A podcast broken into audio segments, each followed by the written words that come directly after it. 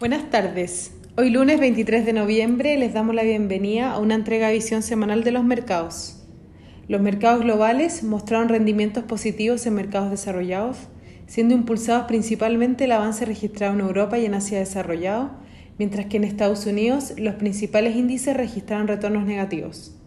Del mismo modo, los mercados emergentes cierran la semana con retornos positivos, destacando la TAM.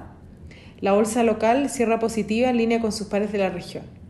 Lo anterior se dio en una semana mayormente positiva para los activos riesgosos, aunque con cierta volatilidad, donde destacaron nuevos resultados en los estudios de las vacunas contra el coronavirus, el aumento de medidas de confinamiento en algunas ciudades y roces entre el secretario del Tesoro de Estados Unidos y el presidente de la Fed.